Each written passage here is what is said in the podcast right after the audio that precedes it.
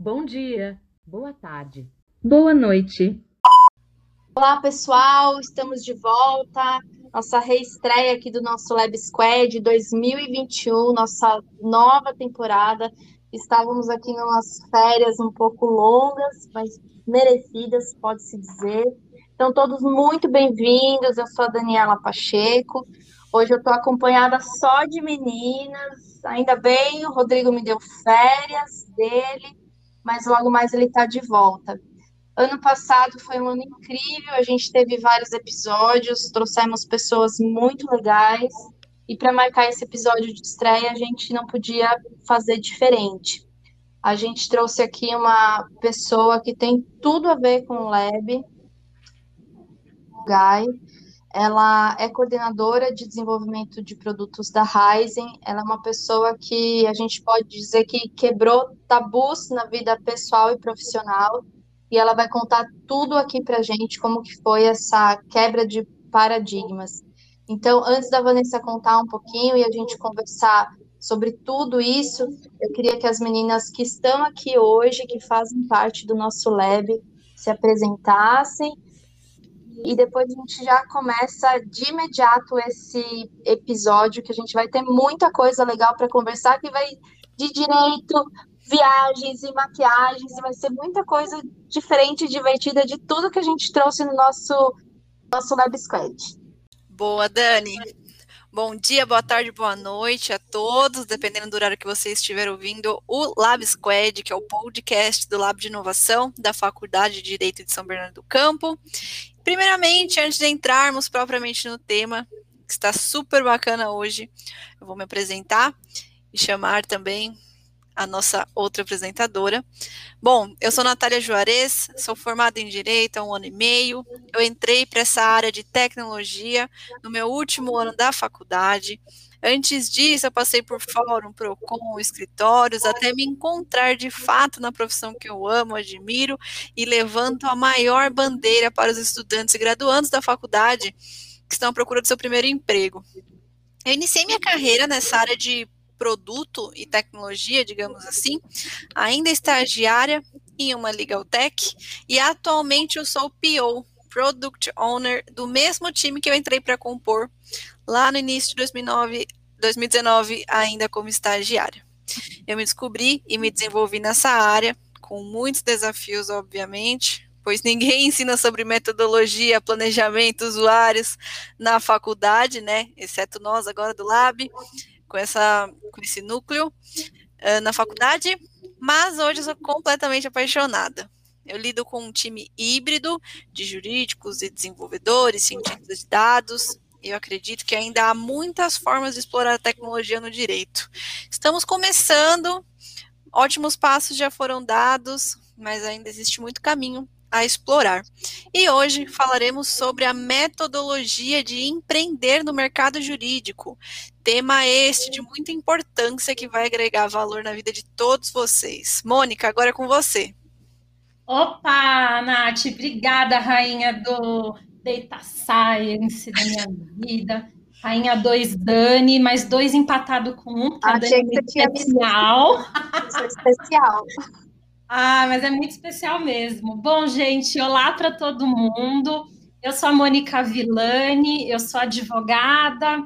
Então, óbvio, né? Formei em direito num ano que eu não vou dizer qual, mas dizendo assim bem rápido sobre a minha carreira, a primeira década dela eu praticamente passei no mercado financeiro como advogada mesmo e tive assim a honra e muitas oportunidades, né, diante da, das situações profissionais que eu me encontrava em lidar com assuntos bem vanguardistas, né. Vocês sabem que no mercado financeiro é, os bancos tentam sair na frente, né, em relação a todas as regulações, todos os novos desafios jurídicos, sociais aí, né, de produtos também. Então, isso me deu a oportunidade de aprender muita coisa bacana. E há mais ou menos dois anos eu estou na minha experiência empreendedora no mercado jurídico. Eu tenho agora meu escritório de advocacia, que é especializado em direito digital. E ao mesmo tempo aí que eu comecei esse sonho de ter o meu próprio negócio, também estou realizando meu sonho de fazer parte da Direito São Bernardo dentro do Lab de Inovação. Então, eu também faço parte do hashtag LabSquad. Vanessa, seja muito bem-vinda. Olá. Em nome aqui do Lab, né, e do Lab Squad, eu queria agradecer demais por você ter aceitado o nosso convite. E eu quero te propor um desafio super rápido. Que tal você se apresentar para todos nós aqui que estamos fazendo esse podcast e os que vão te ouvir, ah, como se sua apresentação fosse um tweet. O que, você acha? Cara, desafio, mas vamos lá. Bom, primeiro adorei a apresentação de vocês, super animadas. Adorei bom dia, boa tarde, boa noite. Então eu vou copiar, vou imitar, né? Porque nessa vida nada se cria, tudo se copia de vez em quando. É, e vamos lá, bom, Van Rugai, meu nome, sobrenome, meu apelido Van. É, advogada, maquiadora e produteira, nessa ordem que as coisas aconteceram. É a precursora da Juliette. tipo isso. E jogadora de vôlei da terceira idade, porque eu já estou quase na terceira idade. É, bom, eu sou apaixonada pela minha família, tenho dois filhos, gato, cachorro, peixe, é, marido, e agora eu tenho um novo filho digital, que é o Shellbox, que é o meu produto. Acho que é isso. Que demais, eu acho que você resume bem a nova essência da advocacia feminina 5.0, sei lá que número que ela já está, porque hoje a gente é um pouco de tudo isso. E quando eu conversei com você, a gente se conheceu aí através do Rui.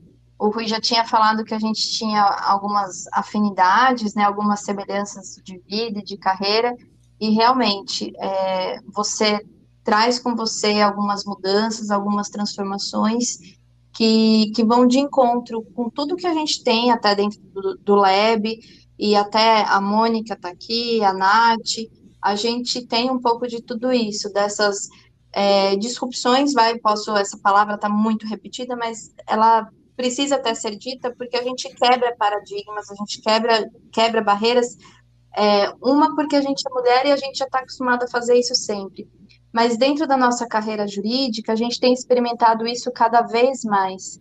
E começando já até te fazer uma pergunta, eu acho que isso é essencial para começar a, a, saber um pouco mais de você. Eu, eu soube um pouquinho mais, mas eu queria que você contasse aqui para quem estiver nos ouvindo e para as meninas também já, já conhecerem, é, como que foi para você inicialmente é, escolher, primeiro para você escolher na, a carreira jurídica e, e depois para você fazer essa transição, né? Uma coisa é a gente lá primeiro escolher a faculdade de direito. Eu lembro que eu, por exemplo, eu não queria fazer direito, eu sempre falo isso e comento, ah, não queria fazer, eu queria fazer cinema, é, rádio TV, eu queria fazer outra coisa, mas óbvio que pai e mãe dão aquela influenciada e eu tive que fazer direito mas depois eu acabei me descobrindo em outras partes do direito e que hoje, para mim, é, eu me encontro, eu sou muito feliz. Mas e para você, como que foi para você escolher essa área e depois dentro dela fazer uma transição nela própria e depois se encaixar com algo que faça sentido? É, e principalmente relacionar para a área de produtos, como que foi isso para você? Ai, perdão, gente. Olha meu cachorro. Você vê o que é a pessoa ter filhos. A pessoa não pode se mexer na cadeira, que o cachorro está embaixo e a gente passa em cima da pata dele. Senhor amado. Pronto, agora ele saiu, graças a Deus. Eu não posso cair mais. É, bom, vamos lá. Eu, eu, eu acho assim, eu sempre fui muito é, multifacetada desde pequena, assim. Eu gostava de cantar, de dançar, de ser atriz, eu gostava de. queria ser médica, eu queria ser advogada, eu queria mudar o mundo, eu queria tudo. Eu sempre fui muito sonhadora, assim, até professora, porque minha mãe é professora, então queria ser professora, dava aula para os meus amigos da escola, ajudava a estudar, eu inventava umas coisas para ganhar dinheiro, fazia até sabonete decorado, então tinha ali um, monte de coisa. Então, quando eu fui escolher, eu tive muita dificuldade de escolher. E eu acho que o que me, que me brilhou, talvez, no momento que foi no colegial, ali no terceiro ano, foi que a gente teve um, na minha escola um júri simulado. Acho que, se não me engano, a gente tinha um livro que a gente tinha que ler, e no livro a gente lia sobre um homicídio, e aí a gente teve que fazer uma simulação daquilo, e aí a escola trouxe um, um juiz, tipo, de verdade, para ir lá fazer a simulação, sabe? Foi um júri simulado, foi muito legal. E, e aí eu simplesmente fui e representei naquele júri simulado o, o uma promotora de justiça, né? E aquilo para mim foi muito apaixonante, defender é, uma linha de raciocínio, é, influenciar as pessoas a pensarem, chegar à conclusão do que eu queria. Aquilo para mim foi muito assim maravilhoso. E eu sempre tive aquele sonho de fazer justiça, de querer mudar o mundo. Quando a gente é novo, a gente tem essa, essa coisa, né? Essa, esse brilho, essa vontade de fazer diferença. E, e aí eu re, resolvi fazer direito por isso, porque eu via aquela, aquela graduação como uma maneira de, de, de entrar nesse mundo de fazer justiça, sabe? De, de estar ali perto entre o certo e errado e olhando dois cenários e analisando sempre os dois lados da moeda. Então, acho que foi aí que eu escolhi minha carreira. Aí você me perguntou também sobre como foi minha transição, é isso? Isso, é. Como que foi para depois você perceber que já não era mais isso e partir para uma transição de carreira e ainda ir para a área de produtos? É, eu sempre uh, eu sempre fui uma pessoa assim que eu nunca me senti no meu habitat natural no direito.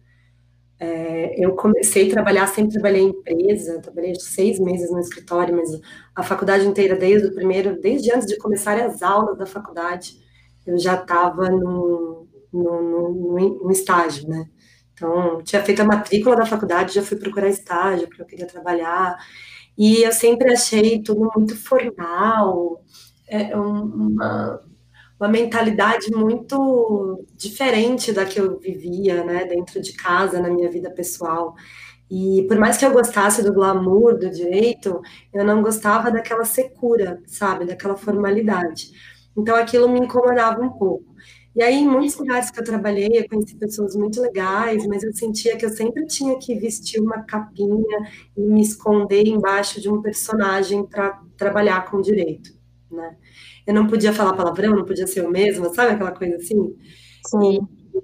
E, e aí eu passei muitos anos, até que eu é, comecei a trabalhar numa empresa que tinha um, um, um, olhar mais leve, um clima mais leve, era uma empresa de varejo, né? Ela era a Merlin, que eles são muito mais tranquilos, assim, então eu não precisava ficar me vestindo de social, eu podia trabalhar com a roupa que eu quisesse, sabe? Aquilo fez eu me apaixonar pela casa, pela cultura ali da, da, da Leroy, e querer ficar lá. E lá eu construí minha carreira jurídica, de advogada, fui subindo, coordenadora, supervisora, enfim. E aí, em determinado momento, eu tive um diretor, que ele é um, é um cara muito visionário, um diretor jurídico, e ele começou a puxar muito a minha atuação, que eu construí uma área contratual lá, o time. Começou só eu, depois quando eu saí tinha, tipo, sei lá, quase 10 pessoas na equipe. E, e eu sempre puxei o lado consultivo, contratual, aí depois veio o direito digital, depois veio o securitário, depois marcas e patentes. Então a gente começou ali a trabalhar com uma frente grande de consultivo né, na equipe. E ele sempre puxando muito a gente, esse diretor, para fazer mais com menos. Né? Por quê? Porque o jurídico é uma área de despesa, não de receita para a empresa. Então, a gente não podia sair gastando, não podia, tinha restrição de budget, de pessoas, de despesa com escritório, então era tudo muito interno, era, era assim, a gente tinha pouca ferramenta digital. Então, eu comecei a tentar me reinventar, eu mudava os processos para tornar as coisas mais simples, eu tentava fazer três coisas ao invés de uma, então eu fazia um e-mail, eu usava aquele e-mail como padrão, e aí eu multiplicava aquele e-mail para, tipo, 20 pessoas, para não precisar ficar escrevendo de novo. Então, das coisas mais simples, sabe? Uhum. É, e aí eu comecei a entrar na parte de tecnologia, porque eu comecei a ver várias iniciativas no mercado, fui em feiras de mercado jurídico e comecei a ver ferramentas, né? RP jurídico, software jurídico que faz isso, que faz aquilo. Na época começávamos a falar em contratos mais automatizados, em assinatura eletrônica, e aí a gente começou a trazer essa realidade para a equipe, e aí comecei a ser a, meio que o ponto focal de muitos projetos ali, em viés tecnológicos para a equipe jurídica. E, e aí, isso, sempre muito em contato com fornecedores de tecnologia e com a área de TI da Leroy, que começou uma transformação digital muito grande, eu comecei a ser meio que o ponto focal de referência deles, como eles chamavam de key user no, no começo, né? Então eu era key user jurídica de projetos. E aí conciliava isso com a minha atuação como líder da equipe. Aí depois eles começaram a colocar o Scrum, aí a gente começou a estudar a metodologia ágil, Scrum, e aí eu virei PO jurídica. Então, isso foi acontecendo e eu fui me apaixonando por isso. Então, acho que aí começou a minha transição, foi esse olhar de, de encontrar uma dor e, e, realmente procurar uma solução para aquilo. E eu sempre tive muito isso, sabe? De você olhar dores e ir atrás de solução. E acho que foi isso que me, me levou para a área de produto. Nossa, Van, eu tô ouvindo você falar, eu não sei se a Dani e a Nath vão concordar comigo, mas eu fiquei me beliscando aqui algumas vezes porque parecia que estava saindo de mim as suas palavras. Ah, assim. é um encontro, é um encontro, não é? É um encontro. É a nossa língua mesmo, né? É, é muito legal. Nossa, total. De longe eu não tive a carreira brilhante que você está descrevendo que foi a sua, mas assim, é, esses sentimentos que você descreveu, nossa, eu, é, eu me senti muitas vezes, incontáveis vezes, da mesma maneira. Eu me senti 18 anos assim, pensa que não foi fácil. Nossa, eu, eu demorei, eu demorei para conseguir aceitar que eu precisava sair. E na verdade foi num desligamento na empresa que eu tive coragem, assim, porque eu acho que se não tivessem feito esse desligamento, acho que eu não, não teria tido coragem. E aquilo me impulsionou. Naquele momento, ao invés de me colocar para baixo, depois de quase 10 anos, aquilo me colocou para cima. Eu falei, cara, eu vou usar essa, essa oportunidade como uma alavanca. E, é. e aí eu falei, de agora eu vou, vou fazer essa mudança. E aí isso me deu coragem, sabe? Nossa, é a história da minha vida, eu super te entendo. eu, já, eu tinha um desejo de empreender também, de ter o meu próprio negócio, e, e eu precisei de um empurrãozinho da vida, assim, para startar. Então, eu, eu super te entendo. E... Depois de dois filhos, a gente fica meio medroso, né? Você fala, cara, tem duas pessoinhas que dependem de mim, eu não posso é largar um emprego, arriscar uma outra área. E eu acho que as coisas acontecem na hora certa, assim, sabe? Eu também acredito. E deixa eu te perguntar, Van, porque é, eu imagino, assim, para muitas pessoas, né, que estudaram ensino superior e às vezes pós-graduação, às vezes até um mestrado, alguma coisa, já fica naquele conflito interno quando está nesse momento de transição para uma coisa que é totalmente diferente. Fica, ah, será que eu vou jogar fora é, toda a minha formação, todo o meu investimento? Eu sempre escuto isso das pessoas, assim. Mas agora, você considerando onde você está agora, né?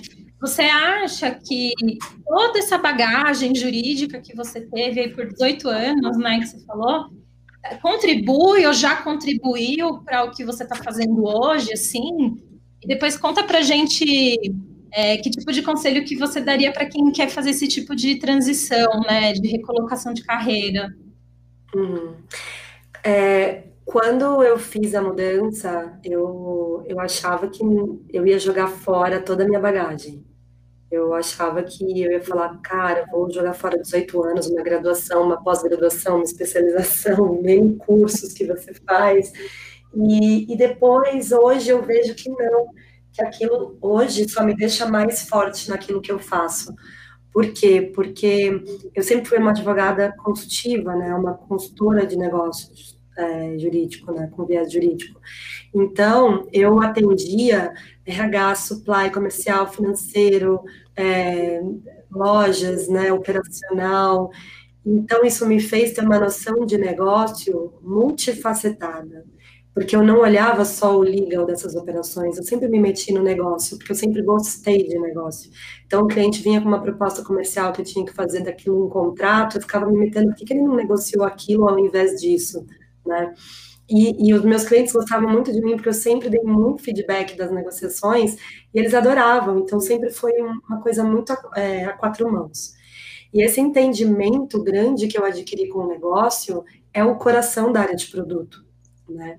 Hoje, qualquer coisa que eu vou fazer na minha área, é, como, como Product Manager, eu, eu tenho que. Eu uso essa visão, porque se eu vou contratar um, um player, vou contratar uma ferramenta para fazer alguma coisa, eu tenho a visão comercial daquela operação, daquela negociação que a gente está conduzindo, eu tenho a visão é, de é, de, de, toda a parte financeira, porque eu também acabei fazendo cursos de contabilidade para não contadores, fiscal. Então, eu também tenho essa vertente, eu consigo fazer uma análise de pricing de produto, olhar o PNL, uma contabilidade empresarial, é, e assim, qualquer é, junção de ferramenta, qualquer ferramenta que você vai usar, qualquer produto que você vai colocar no ar para um usuário, você tem uma visão consumerista, você tem uma visão de direito digital. Hoje, qualquer aplicativo tem termos e condições, política de privacidade, então a gente tem é, toda a parte de regulamentação de compliance, de LGPD. Então, isso me traz uma bagagem que eu não vi ainda em quase nenhum PM que eu, que eu cruzei meu caminho, assim. Com exceção de uma pessoa que eu vi que chegou a um cargo ali também de, de GPM, de Group Product Manager, como eu, que, que é também advogado, que inclusive eu estava, ia até bater um papo com ele hoje um pouco mais cedo, mas eu não tive tempo, é, eu não consegui encontrar ninguém, assim, e meu perfil sempre foi muito bem visto, e na, na hora que eu começo a trabalhar, por mais que eu tenha dificuldade com tecnologia em alguns momentos, eu não consigo entender, às vezes, o que o time está falando, eu tenho que pedir para eles explicarem o que, que é um Swagger, um API, que são termos técnicos ali que eles falam, quando eles explicam, aquilo para mim é super compreensível. E aí eu consigo trazer muito de negócio para eles. Né? Parte de toda a análise de dados que o PM tem que ter, ele tem que saber interpretar dados. Cara, isso o advogado sabe fazer. Né? Então, acho que me ajudou muito, assim. É, e se eu puder dar um conselho, acho que, assim, o advogado, ele é entendedor da lei né? E, e a lei, na verdade, ela é uma resposta é, humana a, a, a, conflitos comportamentais e sociais, né? E então a gente tem que, assim, é, toda dor tem uma solução né, de produto. E no direito a gente também tem isso, né? É, tudo isso tem uma origem social, que é uma dor. E a lei proporcionando essa solução, ela está fazendo, eu faço uma correlação muito direta com o produto, que também pro, proporciona uma solução para o usuário. Então, quando a gente fala de entender as dores do usuário, é, métricas, proporcionar soluções, desenvolver soluções, tem um fundo do direito, da concepção do direito aí. Então, e assim, sempre tempo de mudar de carreira, né? A, e, e não vejo como mudar de carreira, eu vejo como evoluir na carreira. O que eu fiz foi uma evolução de carreira. Né? Eu mudei com quase 35 anos, depois de 18 anos, e eu não me arrependo. E essa mudança que eu fiz me fez ver que eu sempre fui produtora. Só que isso não existia quando eu comecei. Até hoje não existe uma faculdade de produto, né? Então acho que é isso. É, eu acho que na verdade é, é um encontro é, tem de, de capacidade para o melhor e é, é o, é o que eu vejo nos escritórios, por exemplo. É, a gente se forma na faculdade de Direito e você vai ser um advogado eventualmente para cumprir prazo, por exemplo. E não, às vezes não extrai da, da, pessoa o que ela tem de melhor, o que ela tem de mais capacidade para fazer A ou B. É, e às vezes a, a, aquele profissional ele tem mais capacidade, às vezes gerencial, ou só para fazer prazo, ou só para fazer audiência. E a gente não tem realmente uma cultura que já vem do berço da faculdade de observar isso. Até acho que a gente fez uma. Não, não lembro mais se foi no, no Clubhouse, eu não lembro mais quando a gente sobre isso no Lab, é, que a nossa formação jurídica, é, primeiro que ela tende a nos formar para trabalhar individualmente. Então a gente já não sabe muito bem trabalhar em equipe. E quando a gente vai trabalhar em equipe, a gente tem uma, uma defasagem gerencial muito grande. Tudo bem que a gente pode e, e tende a se capacitar com N cursos, mas é muito raro a gente, não que seja raro, vai, vou corrigir, vou reformular. É, são poucos os profissionais que vão se agregando com essa capacidade. É, advogado deve saber observar dados e saber gestão, e saber financeiro, marketing e tudo mais? Deve, mas são poucos os que se envolvem nesse nível, nessa fineza né, de, de compreensão total das informações. Aí você vai refinando, refinando, refinando, refinando a um ponto que aí realmente se torna raro. Eu sempre me senti um ET no meio de todos, porque eu realmente ouvia isso no, no escritório que eu trabalhava. Ah, você estudou cinco anos aí para ficar vendo o sistema e planilha, para ficar fazendo apresentação em PPT? É isso que você vai fazer da sua vida? Eu escutava isso. Eu, o, o meu chefe falava que eu era burra porque eu não fazia uma peça, mas eu fazia relatório. Então, para ele era essa visão, eu não era uma boa advogada. Eu fazia N relatórios, N auditorias, N formas de trabalhos de gestão, mas para ele aquilo não era bom. Era bom um advogado que fizesse prazos. E eu não gostava de fazer prazo. É, Van, já que você tocou nessa questão técnica, me veio uma, uma pergunta aqui, porque eu também tive que lidar com isso no começo da minha carreira de produto. Quando você migrou e entrou de fato nessa área, como foi para você lidar com os conceitos técnicos trabalhando com um time multidisciplinar, né? Coisas que a, faculdade de direito não nos ensina. Então, principalmente quando você vai fazer uma reunião, uma daily, um planning, qualquer coisa, sempre surgem os termos técnicos, eventualmente até mesmo de, de programação. E como foi para você lidar? Quais foram os desafios para essa nova linguagem? Cara, foram inúmeros. Acho que até hoje eu tenho. Primeiro, porque ainda muitas empresas não estão adaptadas a uma estrutura só de produto. Então, muitas áreas de produto e muitas pessoas de produto estão dentro da, diretorias de tecnologia, né? Então, e às vezes a pessoa, ela quer que você responda eh, por tecnologia, então ela quer que você entenda e tal. Então, quando você vai fazer uma, um processo seletivo, é muito importante que seja bem assertivo, assim, a tua comunicação a respeito do tema, para que depois você não seja cobrado de uma coisa que você não vai saber responder, né?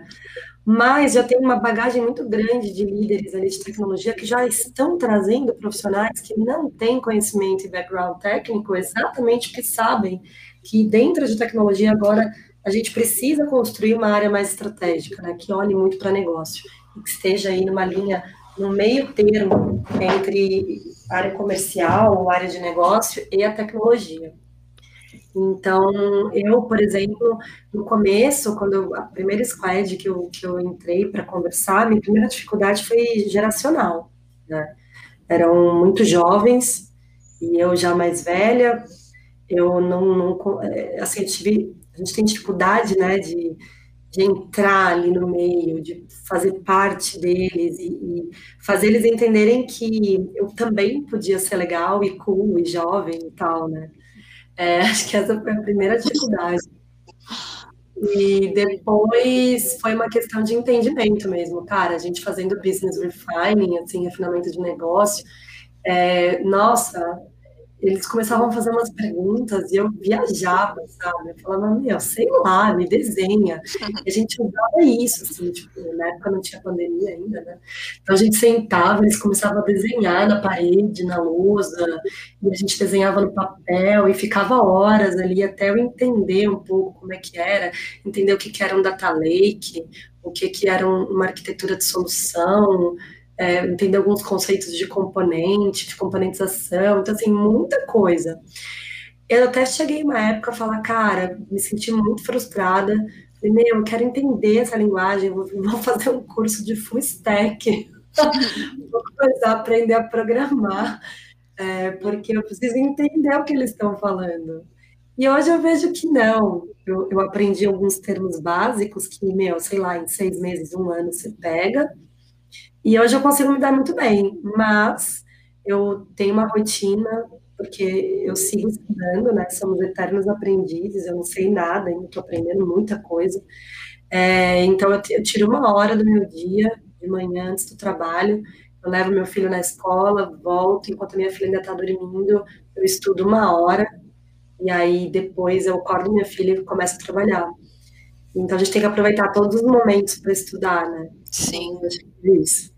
Nossa, eu compartilho muito desse, desse mesmo sentimento. Quando eu entrei e as pessoas falavam comigo, eu falava, gente, que língua é essa? É, literalmente desenhem, né? Porque a gente é. é muito perdida, né? São realmente conceitos que a gente nunca nunca ouviu falar. E é curioso, porque eu tenho que tratar o direito também, não adianta eu sair falando vários termos juridiquês aí com o pessoal, porque eles também não compreendem.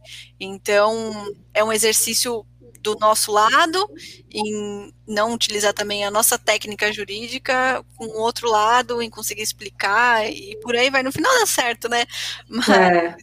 É, é, você aprender a se comunicar de um jeito diferente do que a gente se comunicava dentro do meio jurídico. Uhum. Porque eu, eu, lembro que às vezes eu usava algumas palavras que para mim eram super básicas, que o time de dev ficava olhando para mim com aquela cara assim, meu, o que, que você está falando que eu nunca ouvi essa palavra na vida. Sim. E, e, eu lembro que tem um ainda que é um querido, que até hoje tipo, a gente conversa, que ele fala, cara, tipo, você me ensinou várias palavras.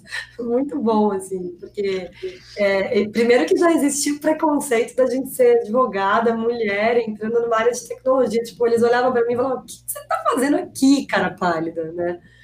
Então, assim, é, mas é muito legal. Depois que você conquista essas pessoas, hoje eu me sinto até na minha vida pessoal muito mais jovem, assim, muito mais jovial, sabe? Porque eu lido com, com essa galera muito nova, assim, então é muito gostoso. Sim, é, é exatamente isso. É, onde eu trabalho, a gente trata a primeira e segunda instância com processo pai e processo filho, porque senão a galera não entende. Então, a gente sempre está adaptando aí as palavras jurídicas. Nossa, eu vou adotar isso na minha, na minha vida também, processo pai, processo filho. Porque... É. Nossa, adorei! eu acho muito legal isso. As pessoas é. têm dificuldade para entender mesmo, né? Eu também na área de controladoria, às vezes eu lido com um pessoal que não tem tanta familiaridade com, com a parte técnica, né? E eu gostei bastante desse, dessa nomenclatura. Gostei. Gente, eu que lembro que uma vez eu fui tipo, avacalhada durante meses porque eu falei a palavra contencioso. Porque eu falei assim, gente, eu não sou advogada de contencioso, não, não nunca atuei com contencioso. E tipo, eles me olharam assim, hã? continua não entendendo o que você fazia. eles ficavam, meu, ah, contencioso, contencioso, porque eles descobriram a palavra contencioso, assim, muito, nossa, meu, já passei cada vergonha. E, assim, uma coisa que eu acho que eu ia comentar que é bacana, né, que hoje a gente fala muito de metodologia, tem muitas metodologias, né, você fala em SAFe, Kanban, Scrum, as pessoas falam muito de agilidade, conceitos de agilidade, mas no passado a gente sempre fez o que a gente faz hoje sem metodologias, assim, né? É, acho que a, a, gente consegue fazer produto por, por instinto, por skill, sem framework. É, então, eu venho de uma linha que, assim, eu acredito que o framework ele é muito essencial, mas ele é um plus, porque a gente sabe o que a gente tem que fazer. Se você for pensar o que é certo fazer, cara, pensa numa, numa linha de Scrum. Você tem que estudar, planejar, é, entender, né? Compartilhar com o time, executar, medir resultado e começar de novo. Não tem muito segredo, né? É, eu acho que a metodologia, independente da que você escolhe, ela te ajuda a organizar, a planejar para você entregar um resultado mais estruturado. Só que a gente tem que usar a metodologia que a gente acha que se encaixa melhor no perfil do time e da cultura da empresa. Eu já trabalhei em empresas que mesclavam frameworks, criavam um framework próprio, mesclando, sei lá, Kanban com Scrum, Safe com Scrum, ou criavam um negócio diferente. Então, assim, não dá para você. É que nem uma doença, né? Você não pode receitar o mesmo remédio para todas as doenças, todas as dores. Cada uma tem um remédio. E a escolha do framework que você vai adotar nível de agilidade, onde você está, também é assim. Depende muito do, da cultura, do time, da senioridade das pessoas que estão ao teu redor, do nível de velocidade que as pessoas querem entrega, né, da cobrança. Então, acho que quando a gente fala de metodologia no, no, na área de produto, em agilidade e tal, acho que a gente tem que olhar muito para não ser muito by the book e, e sim olhar o que melhor se encaixa como necessidade para aquela situação. Bacana, com certeza. É, identificar o remédio e muitas vezes, junto ao usuário, ao cliente, às vezes identificar a dor também, porque acontece muito também das, das pessoas não saberem o que doem de fato. É. Então é, concordo com você. Bacana. A pessoa fala que tá doendo, a pessoa fala que tá, é aquela coisa assim, você fala que tá doendo o estômago, aí o médico vai lá, quando ele vê, você tá, sei lá, com dor de garganta e tá afetando o estômago, sabe aquela coisa assim? Sim. Então, tipo, às vezes a pessoa fala que dói num lugar, mas quando você vai ver a origem, não é ali. Sim. Né? Nem a pessoa sabe o que ela quer ou realmente o que, que dói. Então, É. entender o usuário é uma missão muito complexa. Era isso que eu ia falar, ensinar a saber querer. Porque às vezes a pessoa não sabe querer mesmo, né? Vem com a missão assim, explica o objetivo sem ter o objetivo, a dor sem ter a dor, e tá tudo, tudo ao contrário, mas a gente dá uma. A gente faz a leitura e a gente entende, né? Uma hora a gente consegue ajudar.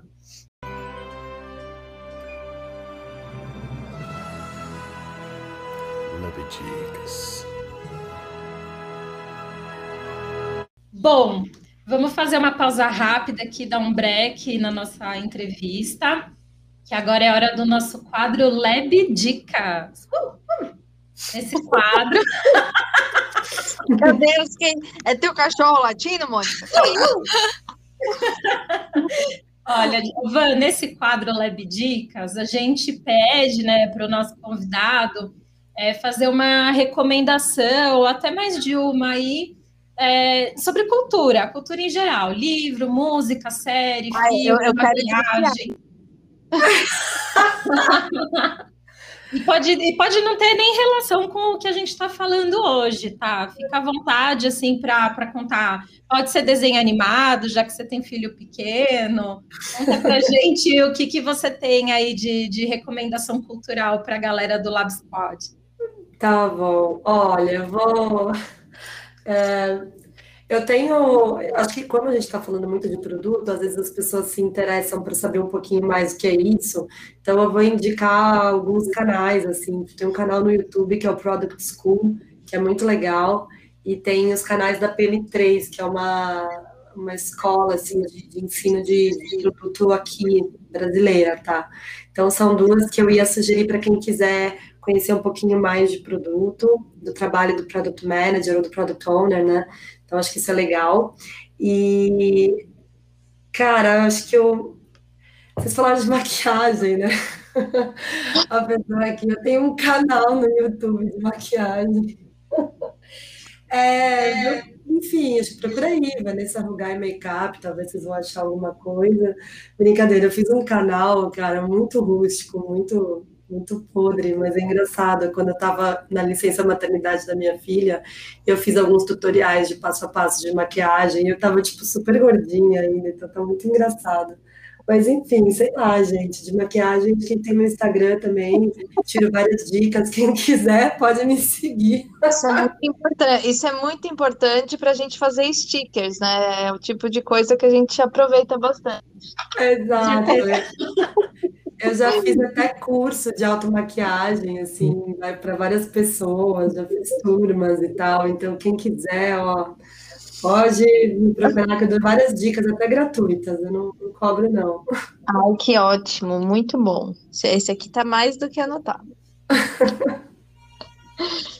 Eu acho que foi super bacana esse papo. É, atualmente eu estou migrando da área de consultoria para a área de produto, essencialmente, né? Por mais que eu trabalhe com produto, o foco maior é consultoria, então esse papo me ajudou também a abrir os olhos para muitas outras coisas. Van, muito obrigada. É, vou seguir você nas redes sociais para pegar dicas aí de maquiagem e tudo mais. E da minha parte é isso. Gente, vai ser um prazer, assim, quem quiser pode me seguir, tem LinkedIn, Instagram, Pode, pode procurar a Vanessa Rugai, que vocês vão achar, e no Instagram Vanessa Rugai Makeup. E uma coisa que, que eu acho legal, assim, que eu percebo que eu fiquei muito feliz desse papo com vocês, é o, o quanto as mulheres hoje são mais unidas do que há 20 anos atrás, assim.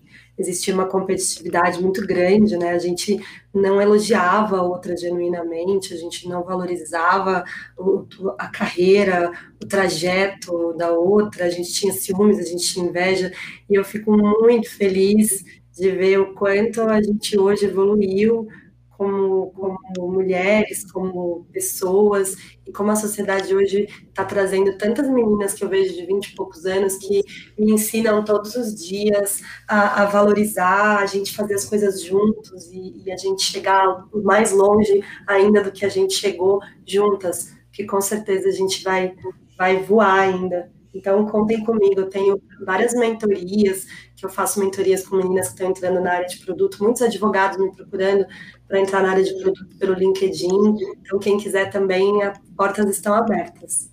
Faço com o maior prazer.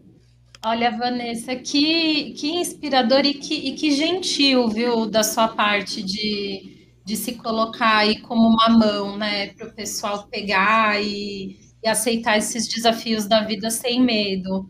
É... Ah, eu acho que eu já fui muito ajudada. Eu fui muito ajudada na minha vida. Acho que é o mínimo que eu tenho que fazer é retribuir. Nossa, que incrível. E olha, estou muito feliz de ter participado desse podcast, de ter conhecido ao vivo, aqui durante a gravação, a sua história. Estou muito realizada, viu? E muito, muito obrigada. Imagina, prazerzaço. Adorei. Foi incrível.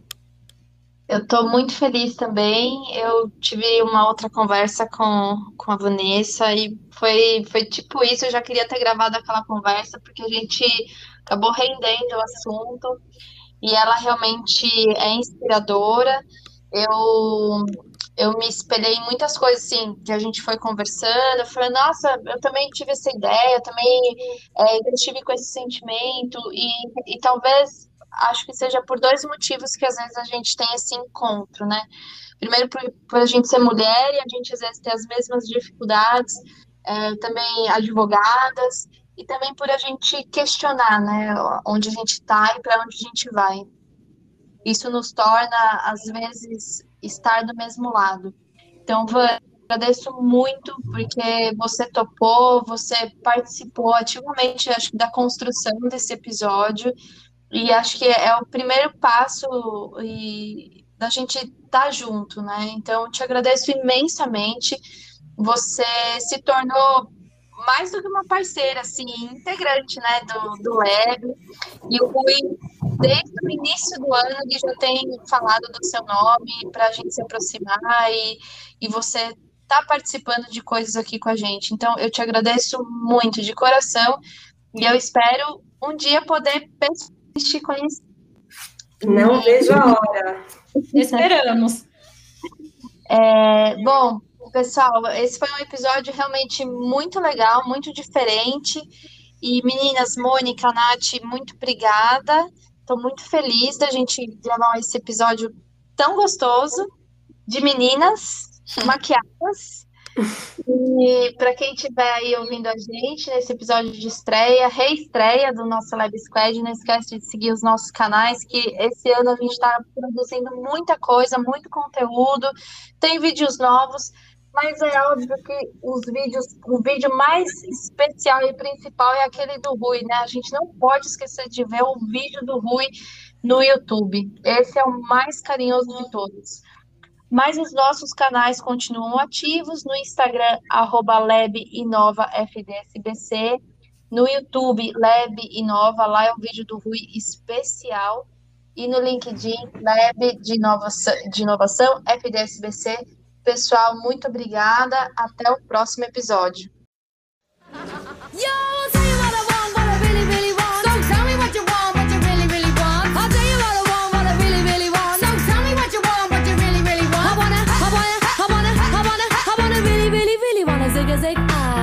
you want mine.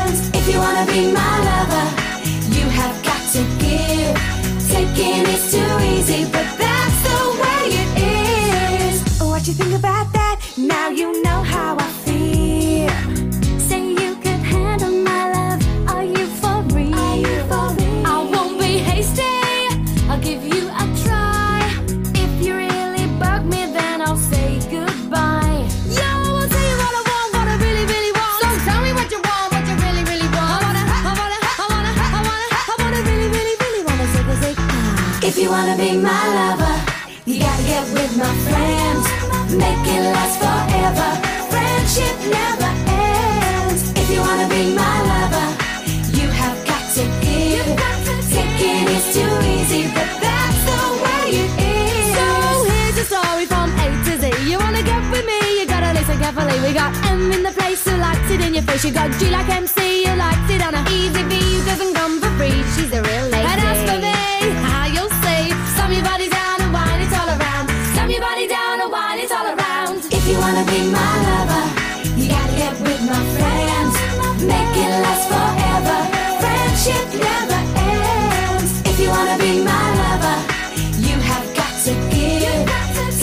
Is too easy, but that's the way it is. If you wanna be my lover, You gotta, you gotta, you gotta, you gotta, you gotta Make it last forever.